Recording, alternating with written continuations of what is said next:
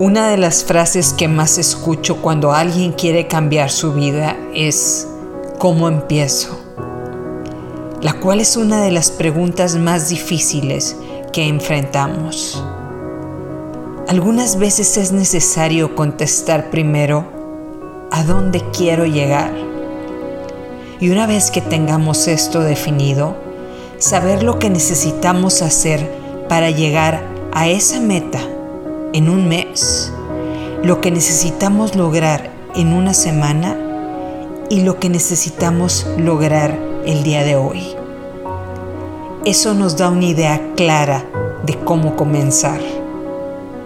Eso te pone un camino claro y la meta que debes de cruzar al final de este día.